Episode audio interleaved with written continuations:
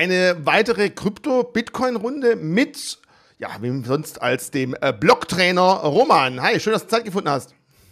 Hey Richie, schön, dass ich wieder da sein darf. Ich freue mich schon auf das heutige Thema oder die Themen eher gesagt. Das Thema, und zwar habe ich gedacht, Mensch, genau mit dir möchte ich ein Thema besprechen, das dir wahrscheinlich unglaubliche körperliche und seelische Schmerzen bereiten könnte.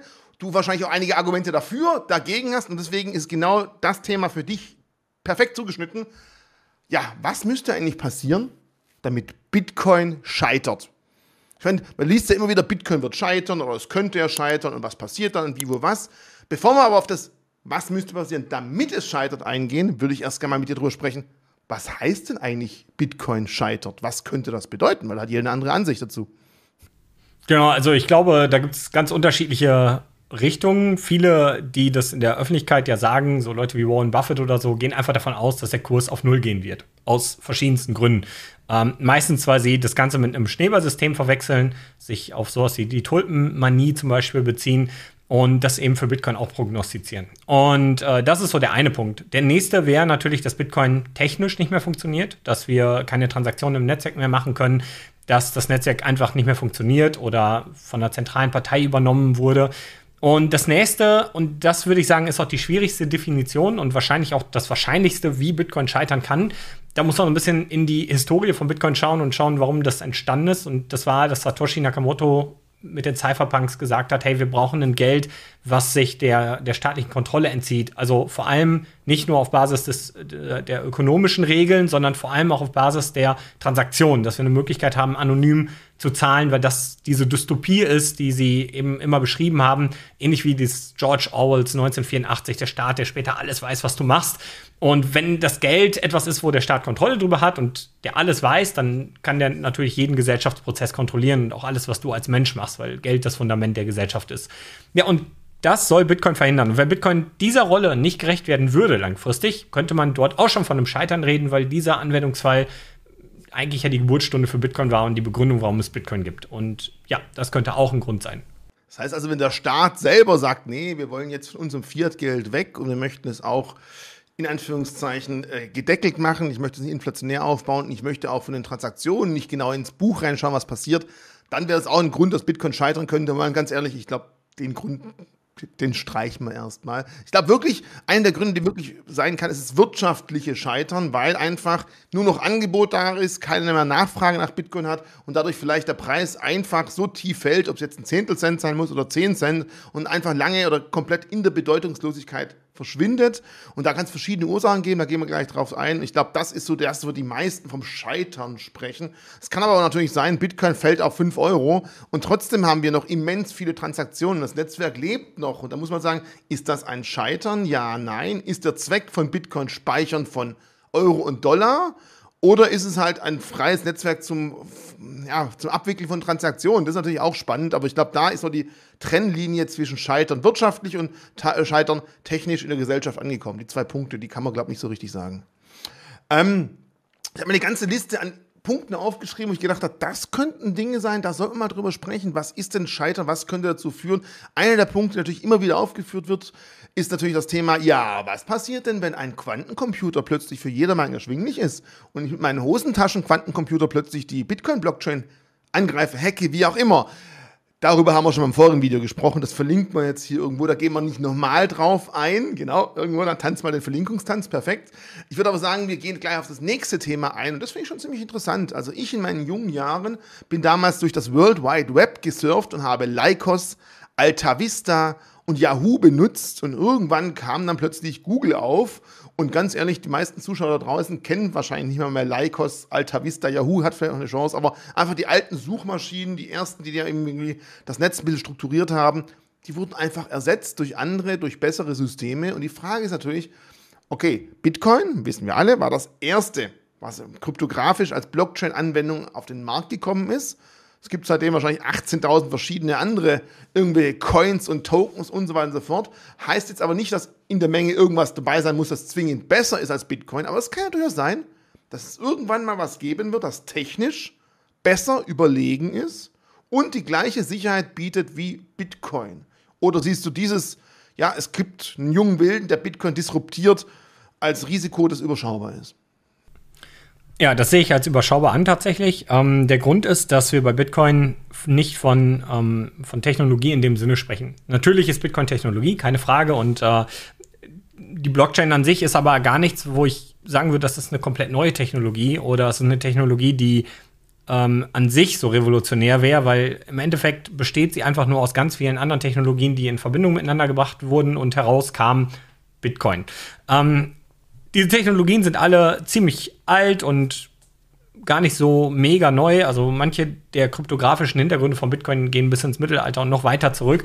Äh, da hat Bitcoin seinen Ursprung gefunden, wenn man so will. Und ähm, ja, um genau zu sein, ist Bitcoin eine Ansammlung von physikalischer Leistung. Und ich glaube, dass das etwas ist, was du nicht technologisch angreifen kannst. Es geht bei Bitcoin gar nicht darum, ist Bitcoin technologisch weiterentwickelt wie alle anderen Projekte. Da draußen gibt es Projekte, die definitiv mehr Quellcode haben, mehr Funktionen abbilden, und trotzdem Bitcoin diesen Rang nicht ablaufen können. Ich denke, dass die Art und Weise, wie Bitcoin funktioniert, vor allem deswegen gegeben ist, weil Bitcoin ein, ein Sicherheitslevel auf allen Ebenen erzeugt. Das ist einmal die Technologie, die notwendig ist, um diese physikalischen Leistungen zu vereinnahmen, aber eben auch das ganze Konstrukt, wie Bitcoin funktioniert und auch weiterentwickelt wird, um zu schützen, dass es niemanden gibt, der später auch die Kontrolle über diese Technologie übernehmen kann. Und das ist nun mal verankert mit einer thermodynamischen Absicherung, also einer physikalischen Absicherung. Und je mehr Thermodynamik ähm, in diesem Netzwerk stattfindet, desto sicherer ist das Netzwerk. Das bedeutet, ein anderes Netzwerk müsste Bitcoin nicht technologisch angreifen, sondern mehr physikalische Leistungen in der Realwelt akkumulieren. Und das ist ganz schwierig in dezentral nochmal neu aufzubauen, weil als Bitcoin gestartet ist, hat keiner einen Blick drauf gehabt. Während damals Regierungen und Unternehmen, die Bitcoin als Bedrohung wahrnehmen, schon da gewesen. Da hätten sie Bitcoin mit einem Fingerschnipp angreifen können, dann wäre das Netzwerk niemals so groß geworden.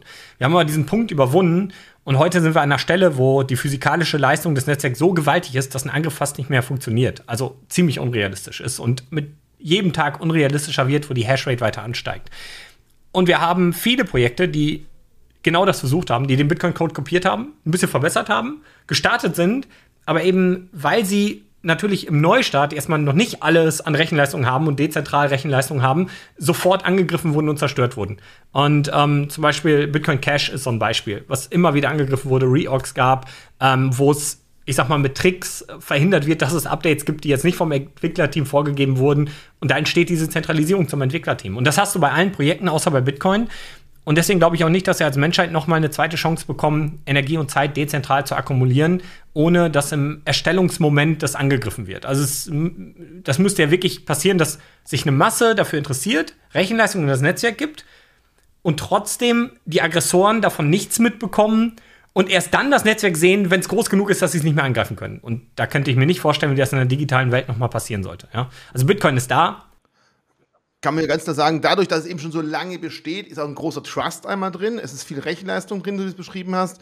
Und jemand, der es technologisch verbessern kann, ja, gibt es scheinbar wahrscheinlich. Aber man darf halt vielleicht nicht nur die Technologie dahinter sehen. Dir wird oft auch vorgeworfen, finde ich ziemlich lustig, dass du auch so philosophisch abdriftest bei manchen Themen. Ja, stimmt, aber wenn man genau darüber nachdenkt, manchmal hat es ja trotz allem auch seine Berechtigung, muss ich selber zugeben. Also man kann schon, glaube ich, diesen, diesen Anker setzen und sagen, ähm, wir sprechen nicht nur von der Technologie, wir sprechen auch von Vertrauen, wir sprechen schon von vielen Grundsteinen, von extrem großen, stabilen Fundament. Und das kann man halt nicht von jetzt auf nachher irgendwo auf die Straße schieben, ohne dass es jemand anderes merken würde. Ich glaube, das ist der große Punkt, genauso wie es beschrieben hat. Ich glaube, dass die, dass die Philosophie dabei ähm, äh, nur ein Baustein ist, der gar nicht so wichtig für meine Argumentation ist. Ich glaube, viel wichtiger ist nämlich die Physik dabei und die akkumulierte ähm, physikalische Leistung, die erbracht wird. Und das ist gar nichts Philosophisches, das ist, glaube ich, sogar der, der härteste Beweis, den es gibt für irgendetwas, weil die Physik der Anker für einfach alles ist. Also jedes Wort, was ich spreche, ist umgewandelte Physik äh, und Bitcoin ist nichts anderes. Ja? Also das Mining, und das, um jetzt mal philosophisch zu werden, ist also einfach ähm, ja, wie der Herzschlag des Bitcoin-Netzwerks. Alle zehn Minuten schlägt das Herz und äh, das Herz braucht Energie, um zu schlagen. Und äh, ja, in diesen Prozess einzugreifen, müsste man mehr Energie aufwenden, wie dieser Herzmuskel, der immer stärker wird, ja? weil Bitcoin unendliches Wachstum hinlegt. Und Dementsprechend, das ist philosophisch. Aber dass diese physikalische Leistung dort ist, ähm, ist nicht von der Hand zu weisen. Und es gibt kein anderes Netzwerk, was das auf dieser Ebene kann. Also du kannst bei anderen Netzwerken diese physikalische Leistung auch akkumulieren. Beispielsweise Ethereum tut das aktuell noch so. Also viele tun immer schon so, als hätte Ethereum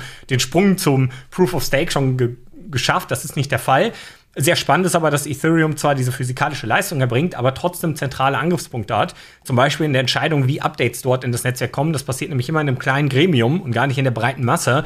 Und dann muss man ganz ehrlich sagen, ist diese Energie die dort aufgebracht wird oder der Strom, der aufgebracht wird für das Bitcoin, ach, für das Ethereum Mining, tatsächlich verschwendet. Weil die eigentliche Lösung, die das Mining ja bringen soll, diese Dezentralität, die ist ja schon an einer anderen Stelle verloren gegangen. Das heißt, das ist wirklich verschwendete Energie. Und ähm, dementsprechend, es gibt kein Netzwerk, wo ich sage, dass es in der dezentralen Form wie Bitcoin nochmal entstehen könnte. Also es Vielleicht gibt es irgendwann mal so ein Case, wie gesagt, ne? Es schafft eine Riesenmasse, das zu machen und da ist keiner bei, der im Netzwerk schaden will und die, die dem Netzwerk schaden wollen würden, kriegen das ganz spät erst mit. Aber ich kann mir kein Szenario ausdenken, in dem das passieren könnte. Ja. Du hast aber ganz viele Punkte angesprochen, die auch auf meiner Liste stehen, die durchaus ja vielleicht trotz allem zum Scheitern führen könnten. Ein Punkt wäre natürlich ganz klar Thema Regulierung, wenn wir halt sagen, okay, das Thema, wir haben in Europa jetzt gerade das Thema Hosted, Unhosted Wallets, das ist dann zwar auf eine ein Gebiet äh, konzentriert, aber das kann natürlich dazu führen, dass man sagt, okay, wenn ich jetzt in Europa nur noch Hosted Wallets einsetzen kann um, ähm, und dementsprechend, also Hosted Wallets ganz kurz, wäre nur, nur in Anführungszeichen ein Wallet bei Bison zum Beispiel. Also du hast vorher legitimiert, ich habe mein KYC durchgeführt und eben ich meine Wallet, wo habe ich sie? Die Dinge hier sind halt nicht hosted, sind unhosted und hier weiß halt keiner, wem gehört das Teil hier in meiner Hand und dementsprechend ähm, differenziert mir zueinander und wenn wir ganz klar sagen würden, auf weltweit sind nur noch Hosted Wallets irgendwie erlaubt, wie immer man das hinkriegen möchte, mal schauen, ob das möglich wäre, dann wird es ja dazu führen, dass ein Use Case von Bitcoin, eine gewisse Anonymität, komplett ad absurdum geführt wird. Äh, sollen wir mal über Regulierung allgemein oder das Thema Hosted, Unhosted Wallet sprechen? Was glaubst du, was ist der erste Punkt? Äh, wir können über beides reden. Beides ist spannend und hat einfach sehr viel miteinander zu tun. Ähm, und ich würde sagen, Bitcoin ist gescheitert, wenn das durchgehen würde. Also nicht in der EU, sondern weltweit. Wenn wirklich alle sich darauf einigen, du darfst nur noch Bitcoin äh, kaufen und verschicken in einem Rahmen, der staatlich kontrolliert ist, ist Bitcoin in seiner Form gescheitert, weil ähm, äh, das ist genau das, was Bitcoin lösen will und das verliert er damit. Und damit äh, kommen mehr Probleme. Nicht nur dieses Hosted-Unhosted-Thema und die Kontrolle, sondern auch natürlich die Zensurresistenz, die verloren geht. Du kannst dann verhindern, dass irgendwem was geschickt wird. Du könntest staatlich ähm, dafür sorgen, dass du es nirgendwo mehr hinschicken kannst, außer an den Staat, um deine Steuer abzuführen. Also ganz viele Dinge wären dann vorbei. Ähm, ein totalitäres System könnte äh, die Menschen daran hindern, dem System zu entkommen, wo Bitcoin heute in, für Flüchtlinge in Krisengebieten eine sinnvolle Möglichkeit ist, Geld aus dem Land zu schaffen. Also oder, oder sich auch in China einem totalitären System weitestgehend entziehen zu können. Also Bitcoin würde diese ganzen Eigenschaften dann verlieren. Ich glaube schon, dass dass wir in gewisser Form derartige Regulierungen sehen, und das tun wir auch schon in manchen Ländern, ist das ja durchaus der Fall. Ich glaube auch, dass das passieren kann, dass das innerhalb der EU passiert. Ich glaube aber nicht, dass derartige Regulierungen sich global in einem abgestimmten Format durchsetzen lassen. Ähm, dafür ist, der, ist der, der Anspruch, den die Länder haben, zu unterschiedlich. Und wir sehen das heute schon. Wir können uns das einfach mit anderen Gesetzen mal anschauen. Äh, Drogengesetze beispielsweise, Waffengesetze oder so. Das sind einfach Dinge, da global eine Einigung zu finden, ist unfassbar schwierig. Und solange es Länder gibt, bei denen es in Ordnung ist, dass du frei deine eigenen Coins hast und besitzt, wird es irgendwo die Möglichkeit geben, an diese freien eigenen Coins zu kommen und irgendwo die Möglichkeit geben, diese auszugeben. Und wenn es im Ausland ist und du im schlimmsten Fall auswanderst, um dort von deinen Bitcoin-Beständen zu leben, auch das wäre theoretisch möglich.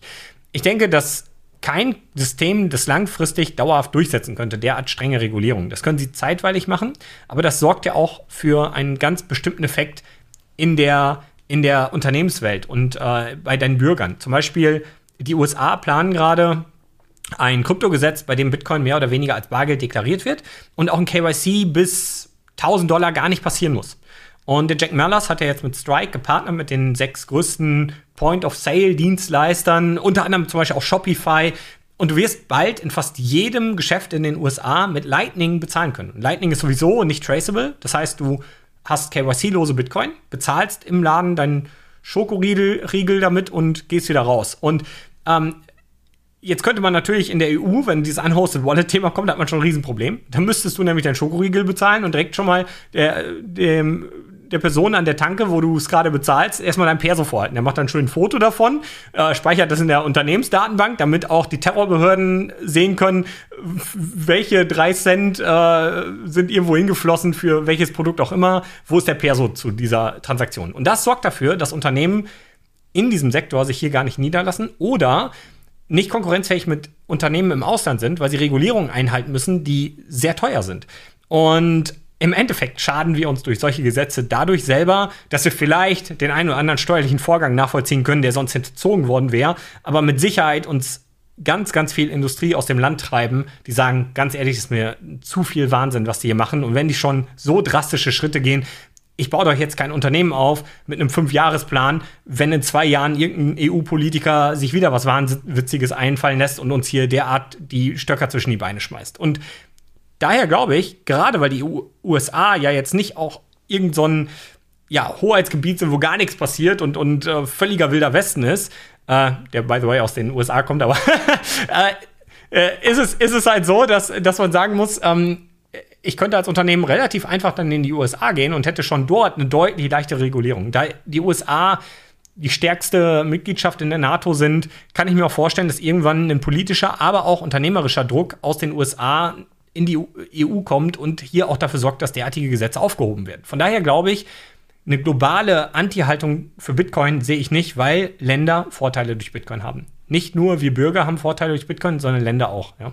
Man sieht es ja auch schon in der in Anführungszeichen Mining-Politik von den USA, nachdem China das Minen verboten hat, da kommen wir auch gleich dazu, wurde ja in den USA ganz klar die Türen aufgemacht und die Arme breit ausgestreckt und sagen, kommt zu uns, weil sie halt festgestellt haben, da kommt eine neue Industrie, die Gewinnerwirtschaft, die man dann wieder versteuern kann und dementsprechend auch wieder ein Staat was davon hat. Aber eins noch zu deinem Thema gerade eben, wo du sagtest, wenn es noch ein paar Länder gibt, wo es nicht verboten ist, ist ja alles okay. Aber da ist natürlich das Thema Angebot und Nachfrage ist halt viel, viel kleiner geworden dadurch. Und dadurch kann es ja ein bisschen schwieriger werden, dass der Preis sich dann doch eben etwas nach unten bewegen könnte. Wir sagten ja, es gibt zwei Arten von Scheitern, dass es einfach nicht mehr einsetzbar ist. Aber für viele, ich muss zugeben, für mich unter anderem auch, ich habe Bitcoin hauptsächlich gekauft, um damit mittelfristig Geld zu sichern und mehr rauszumachen. Und ich glaube, wenn es jetzt nur fünf Länder geben würde, wo man frei mit Bitcoin ohne unhosted Wallets agieren kann, wäre das für den Preis von Bitcoin, bin ich zumindest der Meinung, mal schon, was du so sagst, nicht unbedingt positiv. Das glaube ich gar nicht. Ich glaube sogar eher, dass das den Preis noch mal massiv beflügeln würde, weil jetzt hast du hosted Wallets, die sind in einem regulierten Rahmen und dann hat sich auch ein Unternehmen äh, eine deutsche Aktiengesellschaft traut sich auf einmal äh, in dieser Form Bitcoin zu kaufen und natürlich äh, den Markt an Coins zu verknappen. Also ich sehe derartige Regulierung nicht als Hindernis, äh, sondern sogar eher als Beflügelung, weil für den Kauf zumindest, ja, nicht für die Industrie rundherum, aber für den Kauf, weil äh, es ist jetzt in einem regulierten Rahmen, wir können das tun. Jetzt komme ich hier zu einem Punkt, wo ich noch ganz, ganz ansprechen möchte, weil häufig natürlich Regulierung als der Feind gesehen wird, weil man wollte ja unreguliert, man wollte ja frei sein, wollte anonym sein. Ich bin auch der Meinung, dass Regulierung zum Teil dafür gesorgt hat, dass der Bitcoin-Preis da ist, wo er jetzt ist. Ich habe seit 2017 war ich dabei, ich habe den ersten Hype miterlebt, habe da lange Zeit das Tal der Tränen durchschritten. Äh, muss aber sagen, seit damals zu jetzt ist natürlich die regulatorische Umfeld, das regulatorische Umfeld ein ganz anderes und viel mehr vom großen Geld traut sich eher den Schritt jetzt zu gehen. Also wenn wir sagen, das wirtschaftliche Scheitern, den, den Verfall von Bitcoin auf 10 Cent ist für mich das Scheitern von Bitcoin, dann ist ja theoretisch im Großen und Ganzen ein großer Teil der Regulierung positiv für mich, weil im Umkehrschluss Regulierung heißt, du sagst es selber, mehr Sicherheit, mehr Unternehmen, mehr großes Geld, mehr Vermögensverwalter trauen sich in den Markt rein und das würde den Preis ja nach oben schießen. Oder schießen. Befeuern, ne? also steigen lassen. Ja, ja genau. Ich, an der Stelle muss man nur aufpassen, dass wir das nicht überregulieren. Die Gefahr besteht nämlich, dass wir so straffe äh, Gesetze bekommen, die, wie gesagt, die ganze Industrie rundherum uns aus dem Land heraustreiben. Und äh, dann beflügelt das zwar den Preis, weil Vertrauen da ist, wir können es kaufen, uns passiert nichts, aber die äh, Wirtschaft wird davon nicht profitieren, in dem Sinne, dass sie Produkte rund um Bitcoin baut, weil sie nur in diesem eingeschränkten Rahmen agieren kann oder eben erhebliche Nachteile hat, wenn sie es tut. Und dementsprechend Regulierung ja, aber in einem Rahmen, der, der Bitcoins äh, Grundsätze nicht angreift. Das ist nämlich so spannend, was ich gerade in den USA sehe, dass man dort ähm, sich extrem darauf einstellt und, und auch regulatorisch darauf einstellt, dass man seine Politik anpassen muss, wenn man sich mit Bitcoin einlässt. Und dass man nicht versucht, Bitcoin zu ändern, sondern dass man versucht, im eigenen Land die Weichen anders zu stellen, um Bitcoin den Weg zu ebnen. Und das finde ich ist eine ganz interessante Herangehensweise, weil das so ein bisschen zeigt, dass die USA gerade dabei sind, sich auch ein bisschen neu zu erfinden und ähm, selbst Jerome Powell, der, der Chef der Federal Reserve Banken, der auch überhaupt kein Bitcoin-Freund ist, aber jetzt letztens sogar gesagt hat, pff, der Vertrauen im Dollar, das sinkt. Und ich glaube, das ist denen bewusst. Und wenn der Dollar nicht mehr Weltwährung ist, ist es vielleicht bald der Renminbi der Chinesen oder so. Und dann gewinnt die USA auch nicht. Aber wenn du jetzt eine globale Währung hast, die auch die Chinesen nicht kontrollieren können, die auch die USA nicht kontrollieren können, aber wo die USA früh dabei sind und einen Großteil der Wirtschaft haben, dann kann das eine neue wirtschaftliche Vormachtstellung bedeuten. Und unter Umständen haben sie das erkannt. Vielleicht auch nicht. Und das wirkt einfach nur so, ja, muss man auch dazu sagen. Aber das, was gerade in den USA passiert, ist eigentlich sehr positiv, muss man ehrlich sagen, für Bitcoin. Ja. Oft kann man natürlich danach, nach fünf Jahren, sagen, genau deswegen haben wir es damals gemacht. Das war einfach nur Zufall. Also so viel Regulierung wie nötig und so wenig wie möglich. Sagen wir mal so, klingt es daraus. Zum Thema Regulierung ähm, haben wir einmal gesehen, Mining-Verbot in China.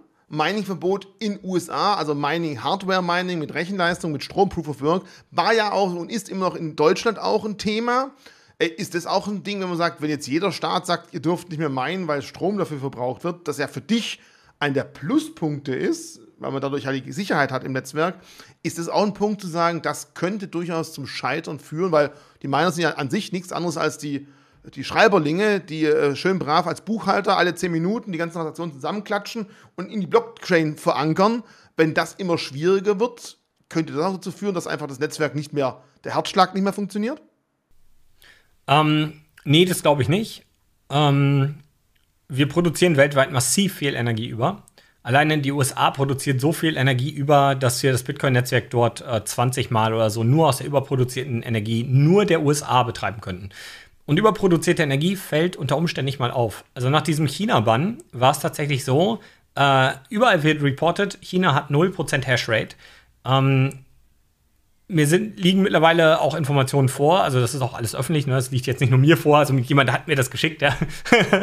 jemand hat mir das geschickt, kann man nachschauen. Also es wird immer noch geschätzt, dass irgendwas zwischen 12 und 20 Prozent der Bitcoin-Hashrate in China lokalisiert ist. Und das weiß einfach keiner, weil die benutzen überproduzierte Energie, die gar nicht auffällt.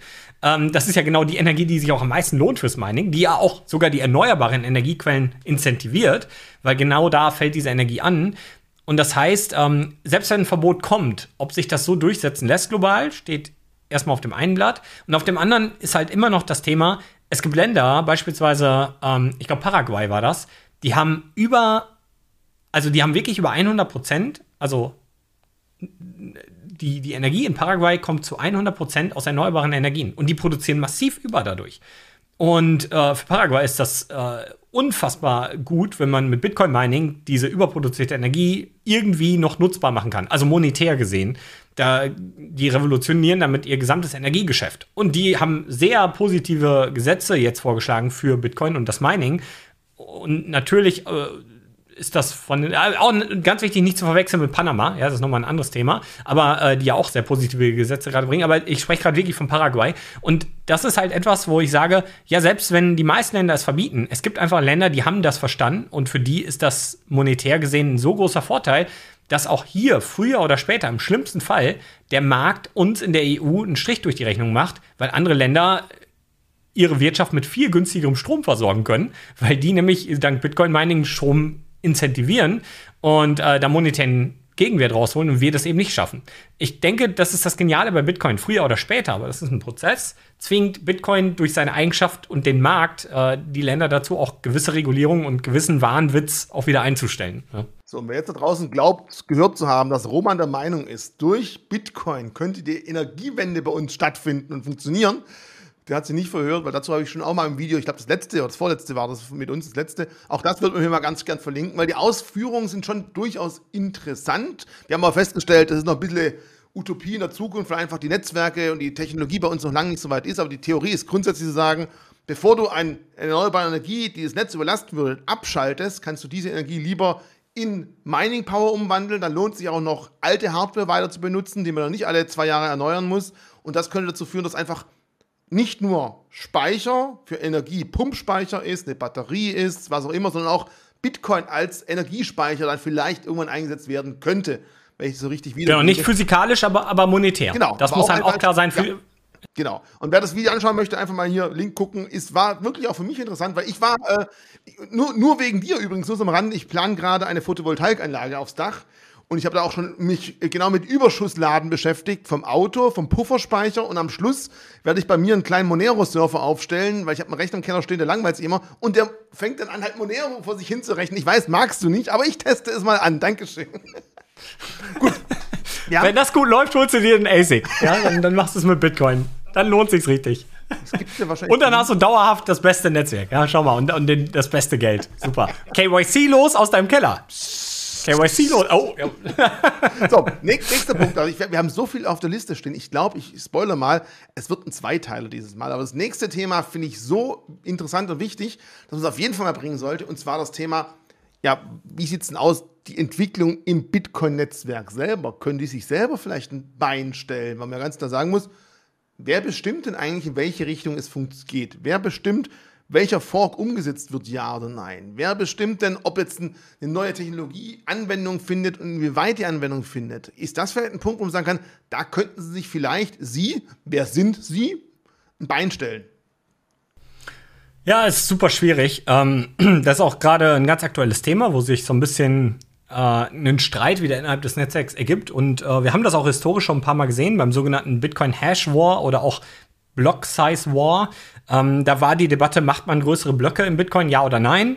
Es gibt halt Gründe dafür und dagegen. Und ähm, gewonnen hat die, das Lager der kleinen Blöcke, Bitcoin bewusst klein und mal und langsam zu halten. So ist übrigens Bitcoin Cash entstanden, ja. Ähm, und im Endeffekt ist halt die Frage, wessen Meinung nehmen die Netzwerkteilnehmer an? Weil ich entscheide ja selber, was ich installiere. Also ich habe ja hier meine Full Note. Die Leute kennen es, ich halte sie so gerne hoch. Äh, sehr gut, sehr gut, ja. Ähm, äh, ich entscheide ja, welche Software ich hier installiere. Und man müsste mich überzeugen, um hier ein Bitcoin-Update drauflaufen zu lassen. Viele denken ja, dass die Miner am Ende entscheiden, welche Software läuft, aber das stimmt nicht. Ich könnte ja auch sagen, wenn die Miner sich eine Software installieren, mit der ich unzufrieden bin, dann lehne ich ab jetzt deren Blöcke ab. Das bedeutet, sie verlieren mich als Nutzer. Das bedeutet, das Netzwerk, was sie haben, verliert Teilnehmer. Der Gegenwert der Bitcoin sinkt. Es gibt keinen, der die Bitcoin kauft, die die Miner erzeugen. Und sie meinen ins Leere und das Netzwerk würde sterben. Also wir User haben genauso viel Power wie die Miner. Was ich sagen will ist, damit ein Update gut funktioniert, müssen alle im Netzwerk zufrieden sein damit und sagen, wir wollen das haben. Jetzt schreibst du dir natürlich sehr, sehr viel Power zu. Ich glaube, es geht darum, dass nicht nur du das entscheidest, sondern wahrscheinlich, wenn du die Überlegung hast, ah, das ist nicht zu deinem Vorteil, dann gibt es wahrscheinlich andere schlaue Köpfe, die auch sagen, nee, will ich nicht, weil einer alleine kann natürlich dann nicht das große Netzwerk verändern. Aber wenn viele Node-Betreiber sagen, mit dieser Software bin ich nicht zufrieden, wenn ein, zwei es nicht installieren, ich glaube, das juckt die meiner nicht, aber wenn es eine gewisse Anzahl ist, dann hat es natürlich einen Nachteil für die, ganz klar. Genau, also was, was so das Sentiment des Netzwerks ist, ähm, wir wollen mindestens 98% Zustimmung haben für ein Update, sonst wird es nicht kommen. Und das ist halt sehr schwierig festzustellen, wo kommen diese 98% her. Ja, bei den Minern ist es relativ easy, die können das signalisieren über Difficulty-Perioden, das haben wir bei Taproot gesehen. Die Frage ist aber, wie bringt man die, die Node-Betreiber dazu? Und im Grundsatz würde ich sagen, das Schlauste bei Bitcoin ist immer erstmal ein Update nicht zu bringen. Weil Bitcoin funktioniert und ein Update würde irgendwelche Vorteile bringen, die Bitcoin aber vielleicht nicht unbedingt braucht. Ja, und ähm, wir sollten auch überlegen, was können wir in der Bitcoin-Blockchain machen und was können wir in anderen Ebenen machen, um eben dieses Hauptkonstrukt nicht zu gefährden. Und ganz viele Updates, die man im Bitcoin machen will oder die viele sich dort wünschen, kann man tatsächlich in Second- oder Third-Layern abbilden und dann sollte man auch gar nicht dafür die Blockchain anfassen. Und dementsprechend ist es ein schwieriges Thema natürlich besteht die Gefahr, dass jemand, der viel Einfluss im Bitcoin-Netzwerk hat, Leute beeinflussen könnte, sich eine Software zu installieren, die irgendeine so Hintertür hat, die man nicht im ersten Moment verstanden hat. Weil da eine Komplexität in das Netzwerk kommt und mit dieser Komplexität kann um zwei Ecken gedacht und durch die Brust ins Auge äh, was ausgenutzt werden und Bitcoin scheitert in seinen Eigenschaften. Und diese Gefahr besteht tatsächlich. Ja, das sehe ich. Ich glaube aber, dass viele das auch schon versucht haben in der Vergangenheit. Also Bitcoin Cash ist aus Leuten entstanden, die ja beim Bitcoin-Netzwerk waren und damals die schillernden Persönlichkeiten waren, so wie heute eine Michael Saylor oder so, war damals Roger Ver so der, äh, der Bitcoin-Jesus und ist später zum, von der Community zum Bitcoin-Judas getauft worden, weil er eben mit den größten Unternehmen, die es damals gab, Bitmain, die DCG, Digital Currency Group, ähm, Cointelegraph, äh, also Ledger, Coinbase, ganz vorne mit dabei. Also alle großen Unternehmen waren die 2018 den Markt dominiert haben. Also wirklich eigentlich alles an Produktvielfalt und, und Industrie rund um Bitcoin definiert haben, waren der Überzeugung, wir wollen große Blöcke haben. Und das Update ist gescheitert. Leute wie Roger Ver haben eine Klatsche bekommen. Ja? Die waren vorher die Vorreiter und jeder hat denen zugehört und hat gesagt, das, was der macht, ist so toll. Und da hat das Netzwerk bewiesen, nein, das wollen wir nicht. Deine Richtung wollen wir nicht. Die halten wir nicht für gut. Ja, du hältst das für gut, aber wir nicht. Und klar, Vergangene Ereignisse sind kein Garant, dass in Zukunft eine derartige soziale Attacke nicht wieder stattfinden könnte. Bitcoin hat aber mehrfach bewiesen, dass es sich dagegen wehren kann. Ähm, ein weit, weiteres Beispiel war damals äh, Gavin Andresen, der ist 2011 schon bei der Bitcoin-Entwicklung dabei gewesen, schon ein Jahr früher, glaube ich sogar. Aber 2011 hat Satoshi dann irgendwann gesagt, hier, das Netzwerk ist in Gavins Händen und das ist gut in seinen Händen. Ähm, der entwickelt das weiter. Und Gavin wollte irgendwann auch große Blöcke und ist ebenfalls abgelehnt worden von der Community und hat Bitcoin XT entwickelt. Und daraus ist dieses ganze Lager der Big Blocker entstanden und am Ende auch Bitcoin Cash entstanden. Also es ist schon witzig. Bitcoin hat schon mehrfach bewiesen, dass einflussreiche Leute nur so lange Einfluss haben, wie sie auch ähm, wie sie sich auch rational verhalten. Und wenn man merkt, dass sie ein Eigeninteresse verfolgen, hat es ganz häufig auch eine Klatsche gegeben. Und dementsprechend, ich glaube, je mehr Ereignisse dieser Art passieren, und wir haben gerade so ein Ereignis mit dem BIP 119, da gibt es auch heiße Diskussionen, Gründe dafür, dagegen, Hinterfragungen, warum das so schnell kommen soll und so weiter. Und je häufiger Bitcoin sowas übersteht, ist ähnlich wie du das vorhin sagtest, die Historie wird länger von Ereignissen, die es überstanden hat, und desto mehr Vertrauen bekommt das Netzwerk auch. Ja? Jetzt aber, ich bin ja jemand, der sehr genau zuhört. Du sagst, die Miner wollen mindestens 98 Prozent der Nodes haben, die ihnen zustimmen. Nee, das Netzwerksentiment. Das Netzwerksentiment. Ich habe jetzt mal geguckt, wie viele Full Nodes es weltweit circa gibt. Hast du eine genaue Anzahl? Weil ich habe irgendwas mit 12.000, 13.000 gefunden. Weiß man nicht. Das weiß man nicht. Also äh, die 12.000, 13.000 sind Nodes, die ähm, öffentliche Adressen haben. Ja. Es gibt äh, ganz viele, die hinterm Tor-Netzwerk sind, ähm, wo man gar nicht weiß, wie viele es wirklich gibt. Weil ich überlege mal einfach, ganz ehrlich, lass es, lass es mal 20.000 geben. Äh, wenn ich mir 20.000 Raspberries hole, okay, die Raspberry Pi 4 sind gerade wegen Chipmangel ziemlich teuer, lege ich 150 Euro drauf, packe nochmal 100, 150 Euro von der SSD drauf, dann kann ich doch selber einfach eine kleine Zombie-Full-Node-Armada mir hinstellen. Die Dinge brauchen ja kaum Strom. Ist das vielleicht, hey, ich habe einen neuen Punkt auf meiner Liste, ist vielleicht das Node-Netzwerk zu einfach zu klonen, zu kopieren, zu übernehmen? Fragezeichen? Nee, jeder kann ja, nee, nee, äh, nee, das, das musst du anders sehen. Du hast deine Node und entscheidest ja, wie soll dein Bitcoin laufen. Und du installierst dir den ja, äh, also du installierst dir ja die Software, damit das dein Gateway ist. Und angenommen, du hättest keine eigene Node, du hättest nur die Node von Ledger zum Beispiel oder von Shift Crypto, weil du deren Wallets benutzt und damit ins Bitcoin-Netzwerk kommst und die installieren sich ein Update, dann hast du das automatisch auch. Du hast ja keine Wahl. Mit dieser Node ist das dein Gateway in das Bitcoin-Netzwerk. Installierst du das Update nicht, sind deine Bitcoin nicht nach diesen Regeln. Punkt. Das ist dein Stimmrecht. Wenn du jetzt 20.000 dieser Nodes hast, ändert das nichts. Das ist immer noch, dann hast du halt 20.000 Gateways in das Netzwerk. Du hast nicht mehr Stimmrecht im Netzwerk. Diese 98 Prozent ähm, die haben sich bezogen auf die Miner. Das war das Speedy Trial. Da wird geguckt, ob 98% der Miner zustimmen. Und das andere war LOT, True or False, wo ist auch wieder so eine Debatte, wo Leute auch definieren konnten, wollen sie das oder nicht. Und da wird versucht, in den so Social Media Kanälen ein Sentiment einzufangen und wirklich Listen auch anzulegen mit, mit Twitter-Sachen. Aber das ist schwierig, weil das unterliegt dem Orakelproblem tatsächlich.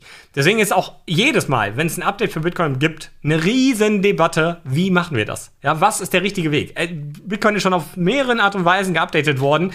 Äh, es gibt nicht die richtige. Und ich glaube, es ist auch ein, von Fall zu Fall immer zu betrachten. Wenn du mehrere Nodes hast, hast du aber nicht mehr Stimmrecht. Das ist ganz wichtig. Nur hast du eine Node, dann ist es deine Wahl, deine Entscheidung, was darauf läuft und dementsprechend auch deine Art und Weise, wie Bitcoin für dich funktioniert. Aber jetzt bin ich wieder beim Thema, wenn ich meiner Meinung bin, etwas nicht zu tun, ich bin halt einer der wenigen im Netzwerk und aufgrund der Tatsache, dass alle anderen dem zustimmen, die Masse macht den Preis. Ich komme jetzt wieder als Börsianer, denke ich halt eher, was für Einfluss hat das verdammt nochmal auf den Preis von Bitcoin? Weil alle anderen halt, oder wenn jemand ganz viele Zombie-Notes erstellt, das einen negativen Einfluss auf den Bitcoin-Preis hat, weil man dann nachträglich merkt, oh verdammt, das war doch nicht so gut, da kannst du ja total glücklich sein, dass du deine, deine grüne Raspberry-Note in der Hand hältst. Nur die Bitcoins, die drauf sind, haben ja trotzdem den Preisverfall aller anderen Bitcoins mitgemacht. Du kannst nicht sagen, Edge, ich habe hier einen anderen Bitcoin, da möchte ich mehr dafür haben. Ich glaube, das Risiko, wenn wir sagen, scheitern, heißt finanziell scheitern, der Preis könnte runtergehen, ist ja trotzdem durch die Notes theoretisch aber warum? Aber warum, wenn du 20.000 Nodes hast, hast du ja keinen Einfluss auf das Netzwerk damit. Die spielen ja keine Rolle. Okay. Also, also ich kann ja, ich könnte jetzt ein Skript bauen, was mir auf meinem äh, Server-Cluster bei Amazon WS oder bei Hetzner oder so einfach äh, jede 15 Minuten eine Node installiert, einfach per Skript. Ja. Das ist ja gar keinen Aufwand. Und dann betreibe ich am Ende des Tages vielleicht selber 20.000 Nodes. Das meinte ich mit Zombie. Was, ja, aber was passiert denn dann? Okay, weil ich habe deine Ausführung so verstanden, dass, ähm, dass die Nodes ein wichtiger Aspekt im Netzwerk sind, nicht für dich selber, für deine Bitcoins, sondern die Akzeptanz. Doch, nur für dich. Nur für dich. Okay. Nur für dich. Weil du musst es so sehen. Stell dir einfach vor, ähm, stell dir einfach vor, die Miner stellen um und die Notbetreiber sagen, wir wollen das nicht. Und zwar die Mehrheit sagt, wir wollen das nicht. Dann würde es bedeuten, dass, sagen wir noch 2% der Notbetreiber, äh, und das ist auch egal, wie viele Nodes die betreiben, das sind ja User, die haben ja selber hier, die haben ja auch selber Bitcoin, dass nur 2% dieser Leute ihre Bitcoin noch über dieses Netzwerk abwickeln. Das heißt, die Miner würden keine Transaktionsgebühren mehr verdienen und hätten keine Nutz Nutzer mehr im Netzwerk. Und die anderen, die den neuen Blöcken der Miner nicht zustimmen, die sind ein anderes Netzwerk. Das würde dann automatisch forken. Das heißt, die, die Full Nodes würden einen Fork machen. Das ist ein sogenannter User-Activated Soft Fork. Das ist übrigens damals bei Segwit ähm, angedroht worden. Äh, man hat den Minern gesagt, wenn ihr Segwit nicht bringt, dieses Update, dann werden wir in Zukunft eure Blöcke nicht mehr annehmen. Wir werden uns nämlich das Update installieren und werden jeden Block ablehnen, der das Update nicht unterstützt. Und dann haben die Miner gesagt, okay, bevor wir diesen Zustand bekommen, dass unsere gemeinten Blöcke vom Netzwerk abgelehnt werden, weil da gerade die breite Masse sagt, wir wollen das haben, bevor das passiert, dass wir ein wertloses Produkt meinen, passen wir uns an das an, was die User wollen. Und das ist ähm, deswegen, also es gibt, das wäre der Force von, von den Usern auf die Miner, ja. Die Miner können auch updaten und dann sagen, ja, aber jetzt habt ihr keine Mining-Sicherheit mehr. Aber der Miner, der Sicherheit gibt, der wird ja trotzdem äh, User haben, Kunden haben. Ja, und dann macht das auch ganz schnell klar, dass die Miner nicht die Besitzer des Netzwerks sind, sondern eigentlich Dienstleister für uns User. Aber dass die auch wirklich Dienstleister für uns sind, können wir eben nur sicherstellen, also nicht nur, weil wir Bitcoin besitzen, weil wie gesagt, die schicken wir unter Umständen über eine Node eines Dienstleisters rein, über Ledger, sondern in der Verbindung von, wir haben unsere eigenen Coins und wir betreiben unsere eigene Node. Und erst dann wird der Miner zu unserem Dienstleister, weil er unser Netzwerk betreibt und dadurch durch uns bezahlt wird. Und natürlich durch die neuen Coins, die aber auch nur einen Wert haben, weil wir als Teilnehmer die Masse ausmachen und damit das Nachfrage, ähm, den Nachfragemarkt ergeben. Ja? Also haben wir jetzt wieder ganz klar die Miner deklariert und äh, degradiert zum wirklich den Schreiberlingen von allen Node-Betreibern, wenn man es ganz böse nimmt. Genau, ja. Das ist das, was die Miner runtergebrochen sind, ja. Okay, ich würde sagen, wir machen jetzt hier einen schönen Cut, weil wir haben jetzt wirklich ein cooles Thema schon abgearbeitet. Und ich möchte einen kleinen Ausblick geben, was wir bisher so auf unserer Liste haben fürs nächste Mal. Ganz klar das Thema 51%-Attacke und aber auch das Thema, was passiert, wenn jemand 51% der Rechenleistung im Netzwerk mal stellt. Kurz, mittel, langfristig, klar. Da auch das Thema, wir sagten ja, ein wichtiger Punkt für Bitcoin ist die Anonymität. Aber zu viel Anonymität oder zu wenig. Beides kann in die eine oder andere Richtung ausschlagen, weil Staaten wollen es nicht, User wollen es. Wenn es aber in die eine oder andere Richtung bewegt wird, kann das vielleicht negativ auswirken sich. Und natürlich auch das alte Totschlagargument, ja, ähm, das Ding hat ja keinen inneren Wert. Auch interessant. Und zum letzten habe ich noch stehen, ja, was ist denn eigentlich, wenn wirklich vielleicht selber Staaten eigene Konkurrenzprodukte aufgeben? Ich meine jetzt nicht einen einen, digitalen Euro, der einfach, mein, mein Euro ist eh digital. Ich habe einen Euro in meinem Konto und bei meiner Kreditkartengesellschaft. Ich habe keine, also für mich gefühlt keine realen Euro. Aber wenn man ein Staatsweit ist, zu sagen, wir haben eure Bedürfnisse verstanden, lieber Bitcoin-User, wir machen jetzt einfach etwas, das wirklich eure Ansprüche entspricht. Das wären die Ideen, die noch auf meiner Liste stehen. Ihr da draußen, Zuschauer, wenn ihr noch Themen habt, wo ihr sagt, hey, ganz ehrlich, ihr habt die wichtigsten Dinge vergessen, mit dieser oder jenigen Aktion würde das Netzwerk scheitern, klopft die Kommentare herein. Ich glaube, es wird echt ein spannendes Thema und das nächste Video wird auf jeden Fall auch wieder sehr, sehr interessant sein. Ich danke dir sehr. Wir sehen uns spätestens zu Invest. Ist jetzt noch, ist noch diesen Monat, ist ja, ist ja sogar bald. Also kommt auf jeden Fall vorbei, wenn ihr Roman direkt live sehen wollt. Wir haben auch einen kleinen Talk mit Roman und Mirko, wo ich moderieren werde, wo man einfach mal sagen kann, ja, ob Bitcoin wirklich alles ist äh, oder ist alles nichts, dass wir einfach mal gucken können, gibt es da zwei Welten. Das wird natürlich sehr, sehr hart für Mirko gegen Roman zu bestehen, der halt sehr, sehr eindeutige Meinung hat, aber du hast ja auch Argumente dafür. Ich bin gespannt. Guckt vorbei und von meiner Seite aus, danke für deine Zeit, Roman. Bis zum nächsten Mal. Tschüss, Richie. Bis bald. Ciao.